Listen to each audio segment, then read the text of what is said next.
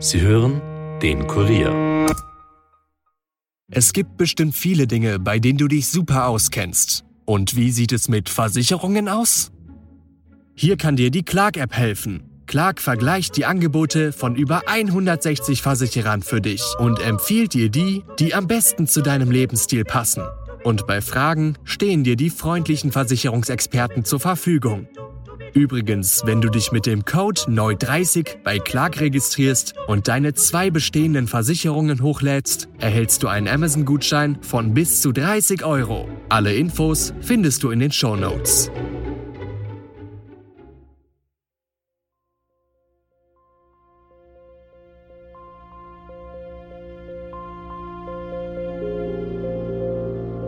Also aktuell muss man ehrlicherweise sagen, man kann gar nichts ausschließen. Es gibt keine Möglichkeit, sich an irgendjemanden zu wenden. Diesen Fall kann niemand in Österreich aufnehmen. He committed spontaneous suicide. I had never heard the term spontaneous suicide. In weiterer Folge wurde versucht, das Opfer zu fesseln. Und dann ist durch massive Gewalt der Tod in weiterer Folge eingetreten. Was hier beschrieben wird, ist schon ein, ein gefährdeter Mensch. Nach dem Streit verschwindet jemand spurlos. Ich meine, da muss ich mir denken, der Streit ist irgendwie wichtig. Und dann hat sie mir erzählt, irgendwann einmal, dass er bloß selber zu viel dass ich denen Leute Beruhigungspulver in die Dinge rein hat, damit sie ruhig bleiben. Ich kann nicht mehr essen, ich weinen.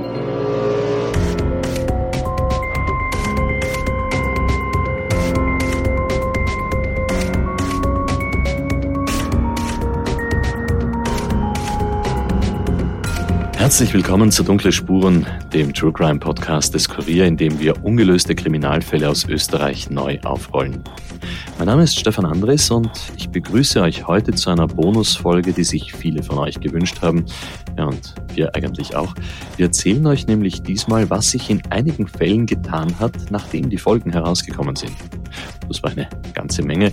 Da und dort sind die dunklen Spuren also tatsächlich heller geworden. Und in einem Fall, da können wir und die Familie sogar einen Schlussstrich ziehen.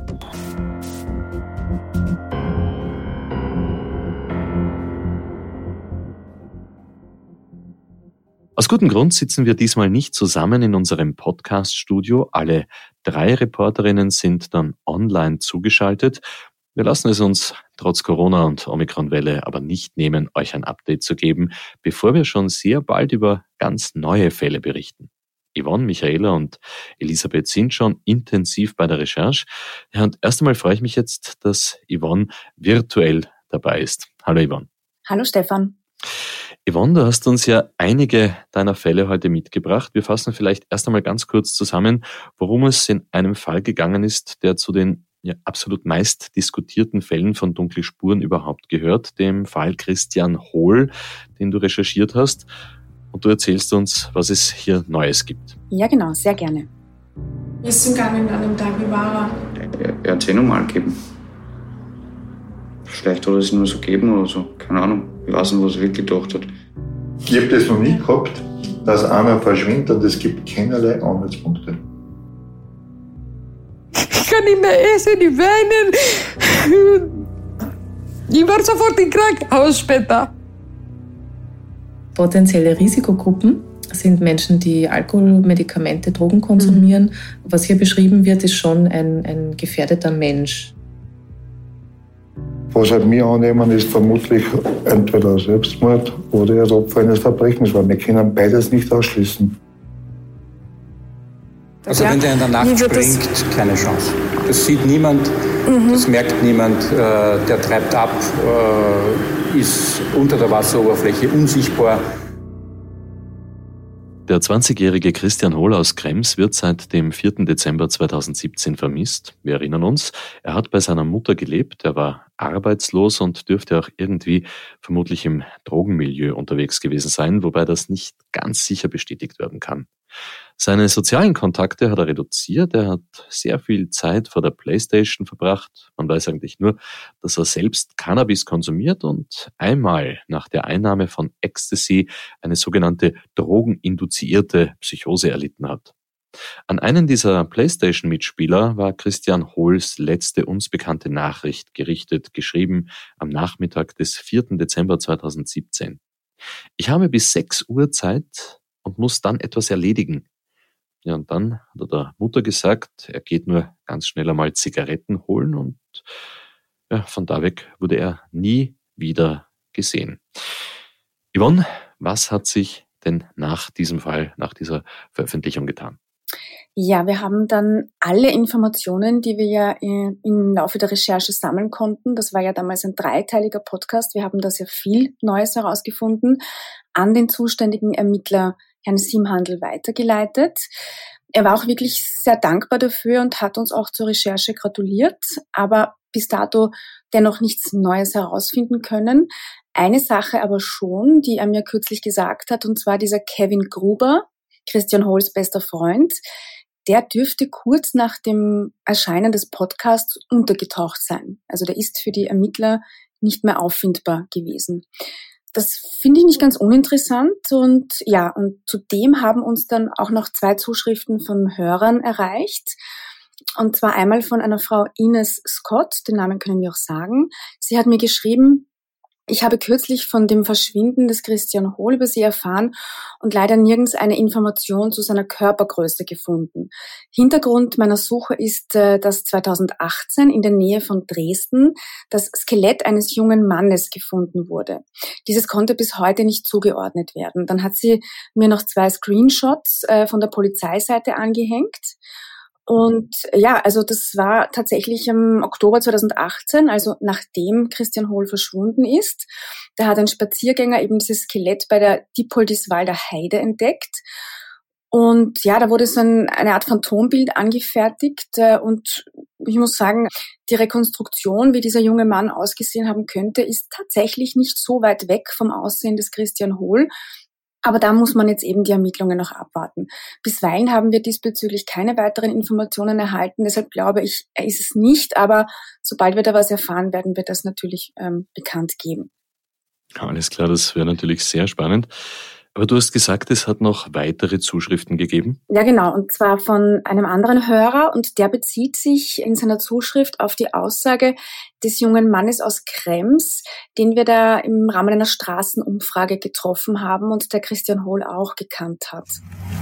Vielleicht dieser Körner in Ibiza am Strand und der hm. Tickets verkaufen. Ich wünsche ihm's. Der Hörer hat uns darauf aufmerksam gemacht, dass man unter Tickets umgangssprachlich auch LSD versteht, also was wohl auch darauf schließen lassen könnte, dass Christian nicht nur Gras verkauft hat, sondern vielleicht auch tatsächlich härtere Sachen. Mhm.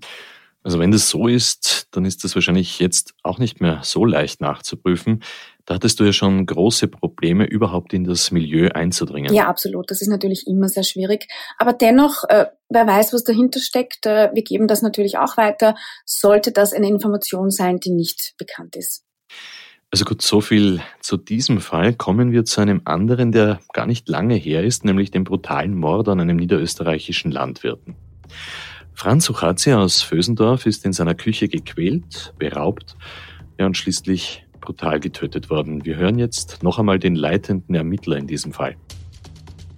Am Morgen des 2. Oktobers wurde der Franz Uchazzi von einem Verwandten in seinem Wohnhaus in Vösendorf in der Ortstraße aufgefunden.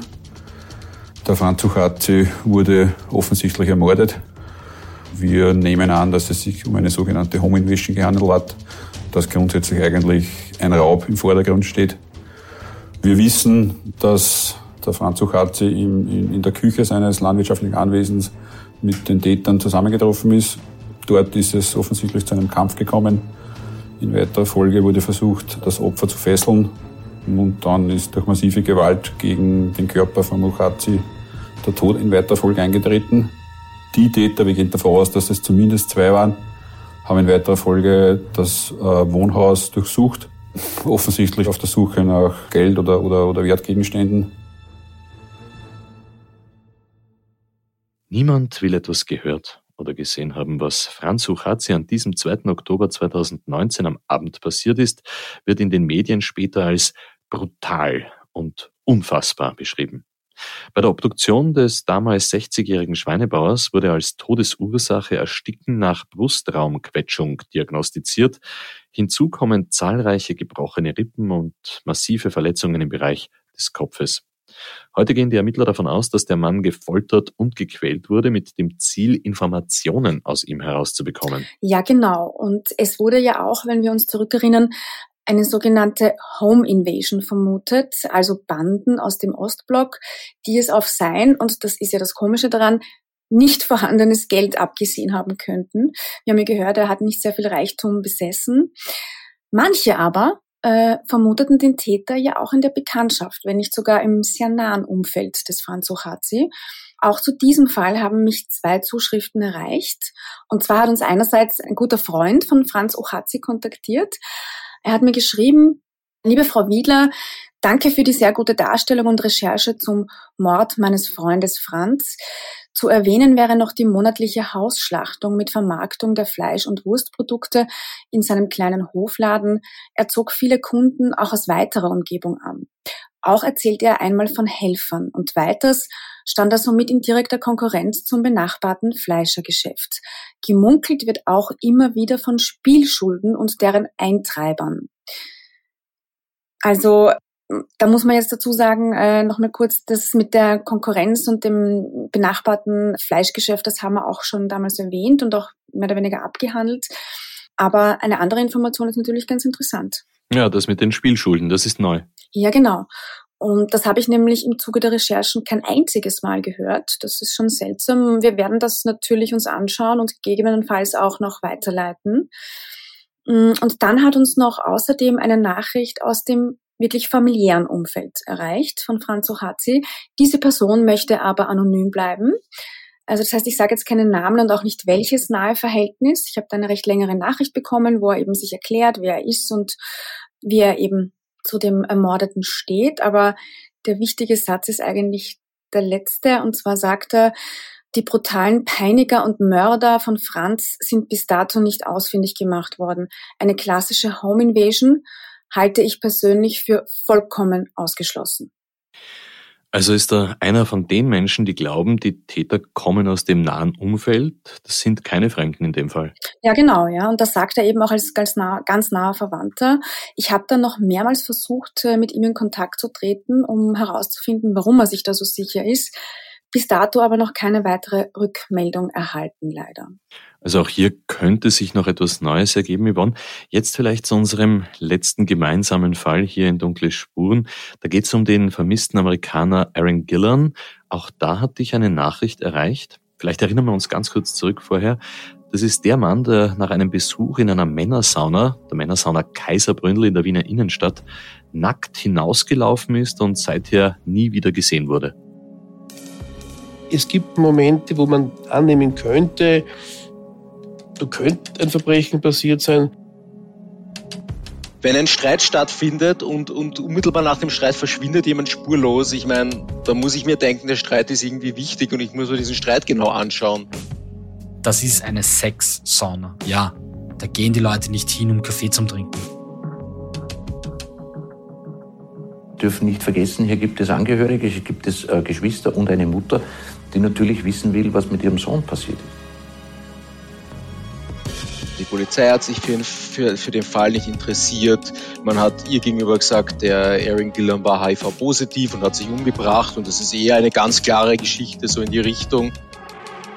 Your son was gay, thus he was HIV positive, thus he was emotionally unstable, thus he committed spontaneous suicide. I had never heard the term spontaneous suicide. Never. Never. Auch hier ähm, hat mich mal eine Nachricht erreicht. Ich lese das jetzt mal vor. Ähm, hallo, mein Name ist Christine Flatz und ich habe gerade Ihren Bericht gehört. Ich kannte Aaron. Anfang 2000 war er mit meinem besten Freund Bernd zusammen und besuchte mich damals in Vorarlberg. Bernd rief mich auch 2007 an, als das passiert ist, und informierte mich darüber. Nur bin ich total verwirrt, denn damals erzählte er mir, dass man Aarons Leiche gefunden hat. Er wusste auch, dass der Aaron eben ins Kaiserbründel gegangen ist, aber hat man je mit Bernd gesprochen? Ich habe leider keinen Kontakt mehr zu ihm, aber sein voller Name ist Bernd B. -Punkt. Äh, vielleicht hilft es ja. Also Yvonne, wie jetzt Leiche gefunden? Wir haben doch die ganze Zeit von einem Vermissten gesprochen in dem Fall.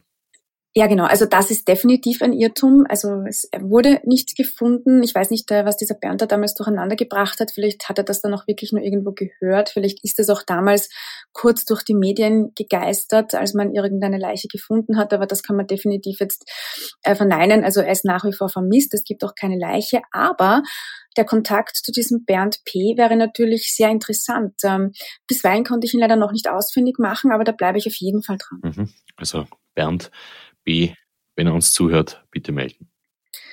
Und außerdem noch zum Fall Aaron Gillan versuchen wir jetzt seit geraumer Zeit einen Anwalt ausfindig zu machen, der der Mutter helfen könnte, Akteneinsicht zu bekommen. Wir hatten diesbezüglich schon mit einem Mann Kontakt, der eben äh, sich damit beschäftigt beruflich. Das ist aber leider wieder im Sand verlaufen, aber auch da bleibe ich dran. Es ist nämlich schon so, dass es Vermisstenfälle gibt in Österreich, wo die Angehörigen sehr wohl Akteneinsicht erhalten haben. Das wurde uns nach der Publikation des Falls auch zugetragen. Also wir schauen noch, ob man da nicht doch noch einen Weg finden kann, denn das könnte tatsächlich in diesem Fall einige Fragen beantworten. Auf jeden Fall, wir sind auch gespannt, ob sich da noch etwas tut. Yvonne, du hast dann auch noch den Fall eines ermordeten Tanzlehrers, der mit Arsen vergiftet worden ist, recherchiert. Eine unbekannte Person hat ihm ein Päckchen geschickt, wo unter anderem auch Verhackerts drinnen war, also eine äh, Spezialität, eine österreichische aus faschiertem Fleisch, das aber mit Gift versetzt war. Genau, also das war der Tanzlehrer Heinz Kern aus Graz und uns hat ein Mann kontaktiert, der Heinz Kern persönlich kannte und der sich über all diese Jahre hinweg wirklich ganz, ganz viele Gedanken um diesen Mordfall gemacht hat, weil es ihn nie losgelassen hat, was mit ihm passiert ist. Wir erinnern uns, das Ganze war ja schon im Jahr 1972 in Graz. Das ist überhaupt der älteste Cold Case Europas. Kurz noch einmal nach Wien. Dort bewegt ein rätselhafter Giftmord seit einer Woche die Öffentlichkeit. Ja, meine Damen und Herren, viele von Ihnen kennen den Fall vielleicht schon aus den Zeitungen. Der bekannte österreichische Turniertänzer Heinz Kern aus Graz bekam vor mehr als einer Woche von einem Unbekannten ein Lebensmittelpaket zugeschickt. Darin befand sich ein sogenanntes Verhackert. Es ist dies ein Selchfleisch, äh, das in Schweineschmalz eingelassen ist. Äh, das Schweineschmalz war mit Arsenik vergiftet. Wir haben hier einige Originalreste im Studio und der Tänzer starb nach Genuss dieses Fleisches innerhalb weniger Stunden. Hier der Inhalt des Lebensmittelpaketes. Es befand sich unter anderem darin ein Bauernbrot in diesem Originalpapier, wie es in Graz verkauft wird. Ferner waren in dem Paket diese beiden Würste sowie drei Dosen deutsches Bier der Marke Löwenbräu München, die Bierdosen waren in Ordnung, eine wurde getrunken, sie waren original verschlossen. Die Lebensmittel lagen in dieser braunen Pappschachtel. Ähnlich einem Schuhkarton, allerdings nicht mehr ganz in jener Größe, wie er heute für Schuhe verwendet wird. Die Schachtel weist einige handschriftliche Vermerke auf, nämlich die Buchstaben SCHW, möglicherweise schwarz, die Nummer 38 und dann zwei Buchstaben, entweder die Gruppe römisch 4 hartes P oder die Buchstaben N und P. Nach so langer Zeit kann man ja wirklich nur noch auf Hinweise von damaligen Wegbegleitern hoffen. Jedenfalls hat mir dieser Mann geschrieben und sich auf eine mögliche Affäre des Heinz Kern bezogen. Das hatten wir ja auch thematisiert im Podcast. Er meinte, ich zitiere jetzt seine Nachricht, der Täter lenkt die Spuren nach Schladming. Ein mögliches Szenario. Nach einer Abtreibung stirbt eine Frau im Landeskrankenhaus dort. Kern ist der vermeintliche Vater. Da verspricht eine anonyme Meldung aus dem Spitalsmilieu. Der Täter bereitet mit Sorgfalt seine Tat vor und ist von seiner erfolgreichen Vergiftung überzeugt. Die Wahl der Verpackung, das war eine Schuhschachtel, ist bewusst gewählt. Die Beschriftung soll eine Botschaft darstellen. Und er meint eben, dass vor allem der Zeitraum, in dem Kern da damals in Schladming seine Tanzunterhaltungen abgehalten hat, ein sehr wesentlicher sein könnte. Und da stellt sich jetzt eben folgende Fragen dazu. Gab es im LKH Schladming eine Geburtenstation? Er beantwortet sie auch gleich, ja, es gab eine geburtshilfliche Station. Ist in diesem Zeitraum eine Frau bei der Geburt ihres Kindes gestorben? Gab es in dieser Zeit Fehlgeburten? Ist eine Frau nach einer Abtreibung vielleicht verstorben? Ist eine aktive Spitalsmitarbeiterin in diesem Zeitraum gestorben? Zusammengefasst, ist im Bereich Schladming in diesem Zeitraum eine junge Frau gestorben? Ist sie Mutter des im Schreiben angeführten Neffen, wenn wir uns erinnern? Mhm. Das ist also eine anonyme Meldung aus dem Spitalsmilieu. Ja, offenbar gab's die. Und Genauer hat er es leider nicht formuliert, aber auch hier werde ich mir das natürlich nochmal näher anschauen und dem nachgehen, gegebenenfalls an das Bundeskriminalamt weiterleiten, damit die Ermittler, sollten sie es für relevant finden, den oben gestellten Fragen nachgehen können. Es ist also gut möglich, dass sich da und auch in den anderen Fällen von dir noch etwas tut, Yvonne. Ich bin da schon sehr gespannt. Übrigens auch auf unseren nächsten Fall dann. Danke erst einmal, Yvonne. Sehr gerne. Ja, und bevor wir jetzt hören, was es im Mordfall Café Luigi Neues gibt, machen wir erst einmal eine kurze Werbepause. Bis gleich.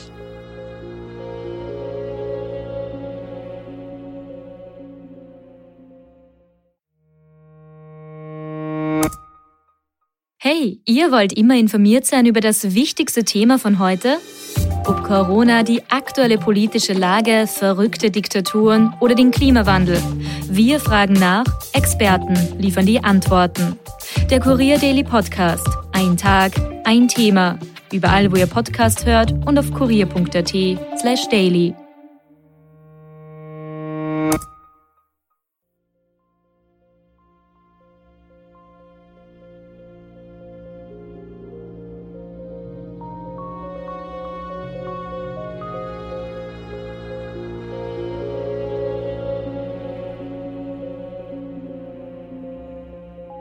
So, und jetzt geht es um einen Fall, den Michaela Reibenwein recherchiert und auch weiter verfolgt hat und die jetzt zugeschaltet ist. Hallo Michi.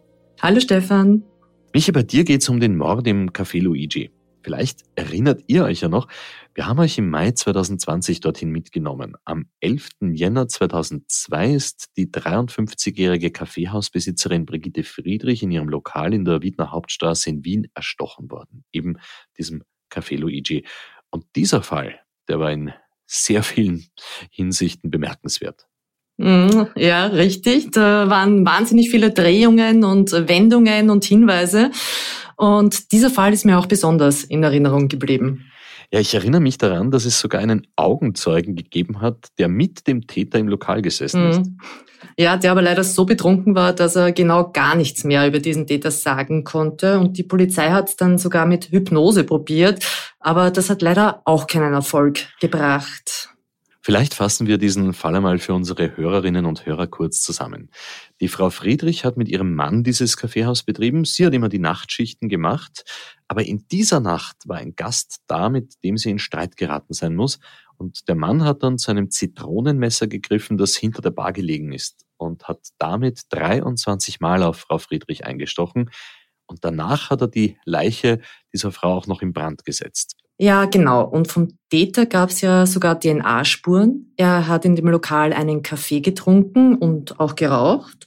Und er hat sich bei dem Angriff auf die Wirtin mit dem Messer selbst verletzt. Sämtliche Stammgäste mussten danach zum DNA-Abgleich. Treffer war aber leider keiner dabei. Ja, und deshalb liegt die Vermutung nahe, dass das ein Zufallsgast gewesen sein muss. So ist es. Und dann hat uns ausgerechnet ein ehemaliger Stammgast etwas sehr Interessantes erzählt. Was ich mich noch erinnern kann, da habe ich mich damals sehr geärgert. Ich weiß ja nicht, ob das stimmt. Sie hat immer geschaut, dass die Leute zurückbleiben, wie sie Dienst gehabt hat. Und dann hat sie mir erzählt, irgendwann einmal, dass er bloß selber zu viel gehabt, dass ich denen Leute Beruhigungspulver in die Dings rein hat, damit sie ruhig bleiben. Und da habe ich dann einmal so geschaut, ich bitte wahnsinnig, wenn es irgendeiner nicht vertragt hat. Und ich weiß ja nicht, ob das ein Scherz war oder nicht, aber da war er ein bisschen Spinner zwei Wochen lang. Und ich glaube, sie hat es aber ernst gemeint. Was ins Bier? Ja, überhaupt nicht das, was man halt getrunken hat, damit die Leute nicht über, drüber aufgehen. Sie hat das so trocken gesagt und der Helmut, ihr Mann, hat gesagt, ja, ja, das tun wir. Also da ich mir dann selber gedacht, naja, sollte man zumindest aufpassen, weil das vertraut ja nicht jeder. Ja, und das erinnere ich mich auch noch sehr gut.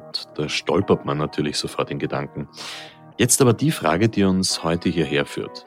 Hast du da auch Rückmeldungen bekommen? Ja, das hat sogar für sehr viele Reaktionen bei unseren Hörern gesorgt, weil das könnte ja natürlich auch ein Motiv sein.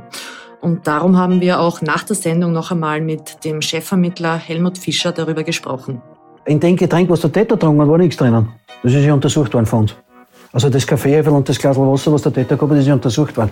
Also da ist nichts drinnen gewesen, außer der, der Substanz des Kaffees und des Leitungswassers. Also sonst nichts.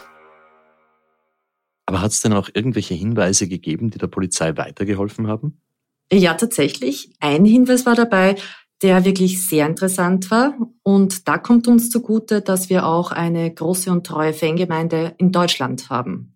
Es hat einen Hinweis gegeben aus Deutschland, aus Hamburg, der per Mail mit uns Kontakt aufgenommen hat und nachdem er den Podcast gehört hat, hat er gesagt, also es ist ein, ein Bekannter von ihm, der war genau zu diesem Zeitpunkt in Wien, hat psychische Probleme gehabt und ist dann kurze Zeit, nachdem die Tat passiert ist, das hat er rekonstruiert, ist er wieder nach Deutschland und hat dort äh, ein Suizid begangen. Und er könnte oder er zieht in Erwägung, vielleicht hat er mit der Tat etwas zu tun. Also dieser Hinweisgeber hat dann konkret einen Verdächtigen benannt und die zeitliche Abfolge, die klingt natürlich auch nachvollziehbar, dass er nach diesem Mord wieder nach Deutschland zieht und sich dann umbringt? Naja, das war so nachvollziehbar und glaubwürdig, dass die Ermittler aus Wien weitere Hebel in Bewegung gesetzt haben. Aufgrund dessen natürlich, der schon seit die Person, die beschriebene, seit 20 Jahren tot ist, haben wir über das deutsche Bundeskriminalamt Erhebungen gemacht und haben von dieser Person eine leibliche Schwester eruiert, mit dieser Kontakt aufgenommen und hat sie freiwillig bereit erklärt, einen Mundhöhlenabstrich abzugeben. Der ist dann nach Wien übersandt worden, über Auftrag der Staatsanwaltschaft ist der dann untersucht worden und auftypisiert worden, um festzustellen, ob aus diesem Verwandtschaftsverhältnis die von uns am Tatort gefundene Spur übereinstimmt. Und die Untersuchung war negativ, also diese Person ist als möglicher unmittelbarer Täter auszuschließen. Ja, schade. Das war erst einmal ein sehr vielversprechender Hinweis, aber so ist das eben. Bei Ermittlungen der Polizei und bei unseren Recherchen oft führen sie ins Nichts, aber ab und zu hat man Glück oder besser gesagt den richtigen Riecher. Michi, du bleibst dran? Auf alle Fälle. Also möglicherweise kommen da ja noch andere Hinweise und auch zu den anderen Kriminalfällen. Ja, an dieser Stelle ein Hinweis für euch, liebe Hörerinnen, liebe Hörer. Ihr könnt auf eurem Podcast-Kanal und auf unserer Homepage alle 21 Fälle, denen wir seit Sommer 2019 nachgegangen sind, nachhören. Ja, dir erst einmal ein riesiges Dankeschön, Michi. Sehr gern. Bis bald. Tatsächlich, das sind schon mehr als zweieinhalb Jahre seit unserem ersten Fall und die meisten spielen sich ja in Österreich ab. Aber ausgerechnet unsere Innenpolitikredakteurin im Team, Elisabeth Hofer, zieht es bei den Fällen gerne auch einmal über die Grenzen Österreichs hinaus. Und sie ist jetzt zugeschaltet. Hallo Eli. Hallo Stefan. Es stimmt übrigens auch, ähm, auch der erste Fall, über den ich heute sprechen darf, spielt äh, zumindest teilweise im Ausland. Und da geht es nämlich um das Verschwinden von Adrian Lukas, einem ähm, jungen Polen mit deutscher Staatsbürgerschaft. Und dann ich äh, zu ihm angerufen und dann ich sag, wo bist du? Ach, ich bin im Restaurant. Ich kennengelernt eine Frau aus Ungarn. Irgendwann hat dann der Vater einen Anruf morgens bekommen von dem Arbeitgeber, der berichtete darüber, dass Adrian nicht aufgetaucht sei. Ja, das ist diese SMS, wenn ich bekomme, dass es äh, geht, sowas. Papa, ich heute weiß nicht, ich bin heute überleben. Das Zimmer war mehr oder weniger unberührt und es waren Gegenstände des täglichen Bedarfs von Adrian Lukas nach wie vor im Zimmer. Da zum den Tag haben sie dann gesucht, also die haben es gemeldet gehabt und hat die Polizei die ganzen, wir haben ja viel so Heu, Heustadel und so, sie haben wirklich dann gesucht. Also aktuell muss man ehrlicherweise sagen, man kann gar nichts ausschließen, weil einfach zu viele Fragen offen sind. Das betrachten wie Film. Und Leute mich fragen immer, Lukas, wann kommt Ende dieser Film? Ich stehe vor der Wand, ja, ich kann mal nicht weitergehen. Das ist jetzt mein äh, Gefühl. Der Fall hat nicht nur unsere Hörerinnen in Deutschland und unsere Hörer in Deutschland sehr interessiert, auch Aktenzeichen XY ungelöst hat ja kurz nach uns darüber berichtet. Eli, haben sich dadurch irgendwelche konkreten Hinweise ergeben? Du hast ja selbst viel recherchiert, aber eigentlich damals mehr Fragen als Antworten gefunden. Ja, das ist leider auch nach wie vor so, dass es im Fall Adrian Lukas eigentlich mehr Ungeklärtheiten gibt als Antworten. Es hat zwar ähm, nach unserer Berichterstattung und vor allem nach der Berichterstattung im ZDF, also über Aktenzeichen XY ungelöst, einige Hinweise gegeben, aber eigentlich hat nichts davon dazu geführt, dass man Adrian Lukas hätte äh, auffinden können oder äh, irgendwie konkrete Hinweise über seinen Verbleib bekommen. Mhm. Der Vater vom Adrian ist ja damals sofort nach Österreich gefahren, nachdem er diese SMS einen Tag nachdem sie geschickt worden ist, gelesen hat. Damals war er fest davon überzeugt, dass es ein Verbrechen ist. Hast du eigentlich seitdem noch einmal Kontakt mit der Familie gehabt?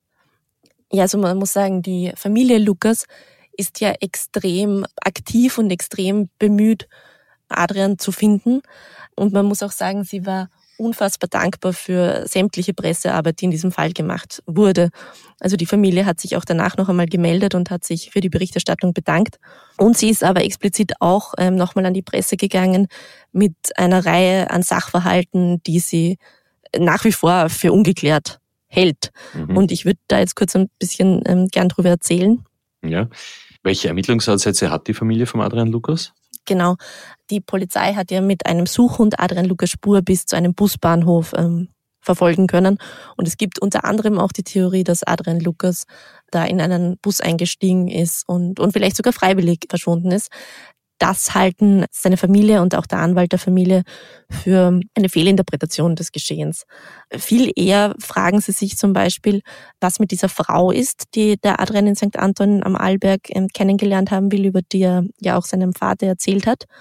Das halten Eltern und, und Familie für einen wichtigen Ermittlungsansatz. Sie hätten auch gern, dass nochmal das Lokal, in dem er war, also wo er Facebook angegeben hat, dort gewesen zu sein, dass hier nochmal Lokalbetreiber und Gäste befragt werden.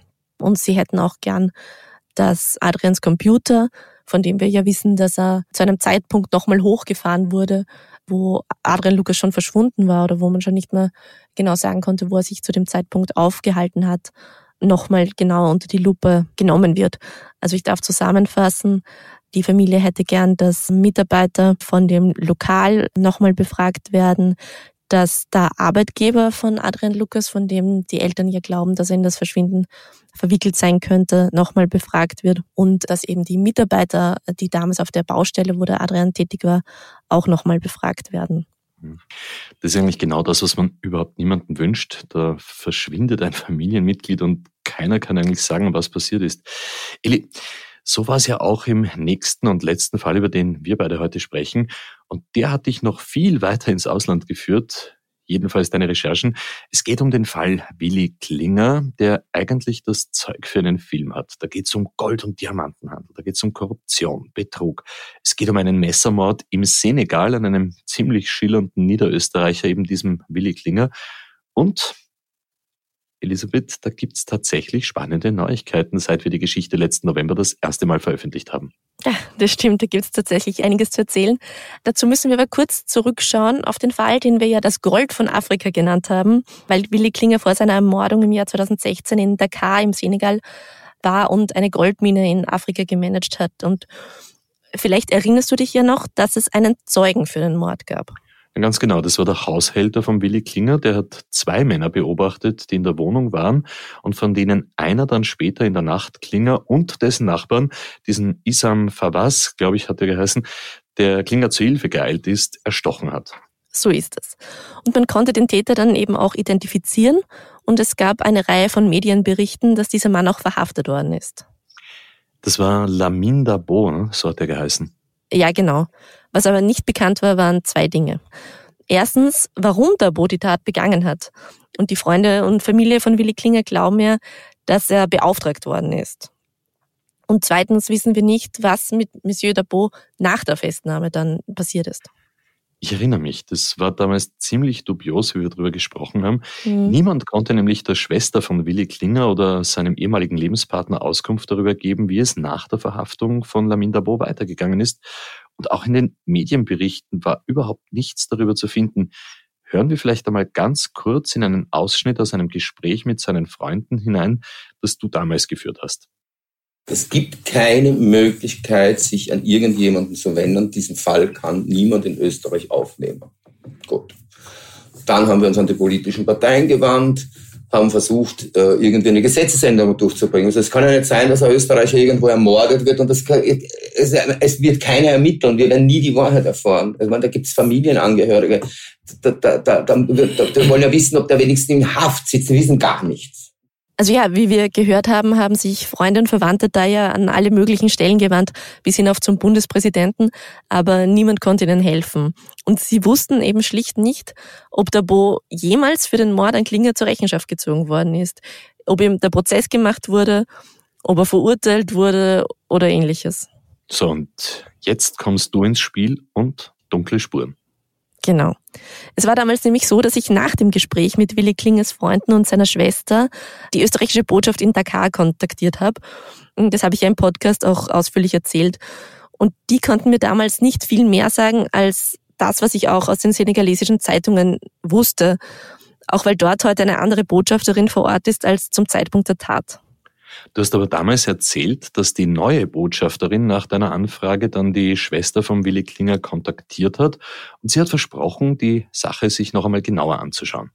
Ja, also die wusste vor meiner Anfrage ja gar nicht, dass da bis dato so vieles offen ist. Und sie hat dann, und ich muss sagen, davon bin ich wirklich beeindruckt, tatsächlich angefangen, Nachforschungen anzustellen. So, und was ist bei diesen Nachforschungen herausgekommen, Eli? Ja, also ich freue mich wirklich äh, berichten zu können, dass wir die Frage, was mit Lamin Dabo passiert ist, nun beantworten können. Um es kurz zu machen, ja, es ist ihm der Prozess gemacht worden und ja, er ist wegen Mordes zu sieben Jahren Haft verurteilt worden. Das ist die Antwort, auf die die Familie von Willi Klinger fast sechs Jahre gewartet hat. Ja, die Botschaft hat das der Schwester mitgeteilt und die hat dann wiederum mich kontaktiert. Und wir haben dann telefoniert. Erzähl's mir bitte, was hat sie getan? Was hat sie getan? Ich habe ihnen eine E-Mail geschickt. Genau, das habe ich gelesen. Genau, mehr, mehr hat sich nicht getan. Sonst weiß ich gar nichts. Das heißt, die Botschafterin hat sie einfach gemeldet und hat gesagt, sie, sie hat das rausgefunden. Ja, genau. Und sie, wenn's, also sie kriegt angeblich nur ein Schreiben. Bis jetzt habe ich noch nichts. Also dieses äh, quasi die Verurteilung oder keine Ahnung, irgendwas hätte sie gesagt, kriegt sie noch.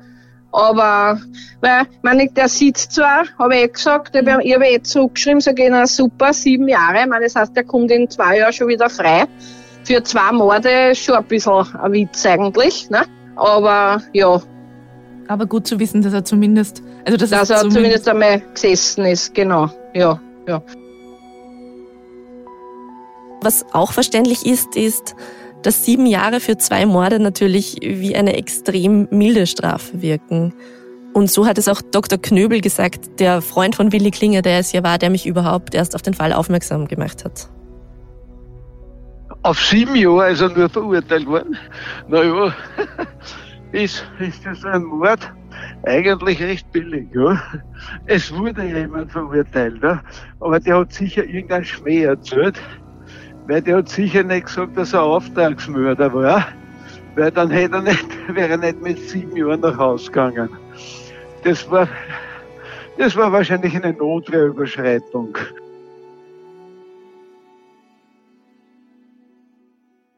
Ungeklärt ist natürlich immer noch die zweite Frage, nämlich warum der Bo Klinger überhaupt umgebracht hat, beziehungsweise ob es da einen Auftraggeber gegeben hat, ob das ein Auftragsmord war, wie die Familie glaubt. Das ist richtig. Die Botschaft hat angekündigt, dass sie versuchen werden, die schriftliche Ausfertigung des Urteils zu bekommen und der Schwester von Klinger zukommen zu lassen. Und das wäre natürlich aufschlussreich, aber das ist bisher noch nicht passiert. Die Freunde von Willi Klinger glauben doch zu wissen, wer den Auftrag zum Mord gegeben haben könnte. Aber dieser Mann, ein Ivo M., das hast du uns damals im Podcast schon erzählt, ist aller Wahrscheinlichkeit nach mittlerweile ebenfalls tot. Ja, also was da genau passiert ist und welche Rolle die Goldmine in Guinea da wirklich spielt und mögliche Geschäfte mit russischen Unternehmen, das wissen wir nicht. Aber ich bin froh, dass wir der Familie und den Freunden von Willi Klinger zumindest helfen haben können, ein paar Antworten zu bekommen. Absolut. Darum geht's bei unseren Fällen von dunkle Spuren sehr oft.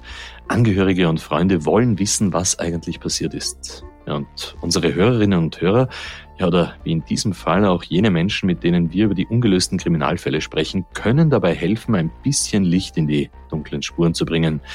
Eli, herzlichen Dank. Gerne. Und wir danken allen, die sich dafür bereit erklärt haben, in den letzten 21 Fällen, dem Bundeskriminalamt und dem Landeskriminalämtern außerdem, die mit uns zusammengearbeitet haben und im Fall Willi Klinger ganz besonders bei der österreichischen Botschafterin im Senegal.